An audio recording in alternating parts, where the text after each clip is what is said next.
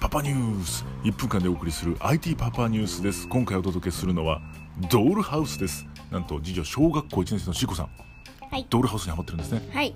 なんとですねこれドールハウスってもうそのまま完成品が届いて家で遊べると思ったら大間違いです。もう DIY です。大工です。説明書を見ながらですねもうパーツ一つ一つを切っていくという形になるんですね。でも男の子とか女の子関係なくですねこれやった方がいいんじゃないかなと思って今回ねシェアしたいと思います。というのもですねプラモデル私 BB 戦士とかね4ミニ四駆とか大好きだったんですけどあれもニッパーで切って組み立てればもうできてしまうんですがドールハウスはですねもう部品は木なんですねほとんどね。で木をもうまずカッターでそのカッターで切った上にさらに細かく切ったりするという作業が発生したりですね。もうシールでもなく紙を紙がですね印刷された紙が渡されてこれをまた切って貼るというような形で組み立てていくので本当にですね日曜大工 DIY です。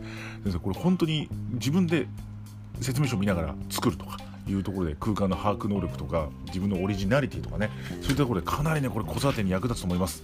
ただですねお値段がね、まあ、一個一個結構高い。今回海外製品ロボタイムテクノロジーさんの商品になるので割と高くてですねま2000から6000の幅がありますので、まあ、失敗してもいいかなぐらいのね感じでいくにはなかなか思い切る額ですが親としては失敗してもいいぐらいの気持ちでいくといいと思います。でできるだけ子供自身にやらせるとねかなりこれ学習効果あるんじゃないかなと思います。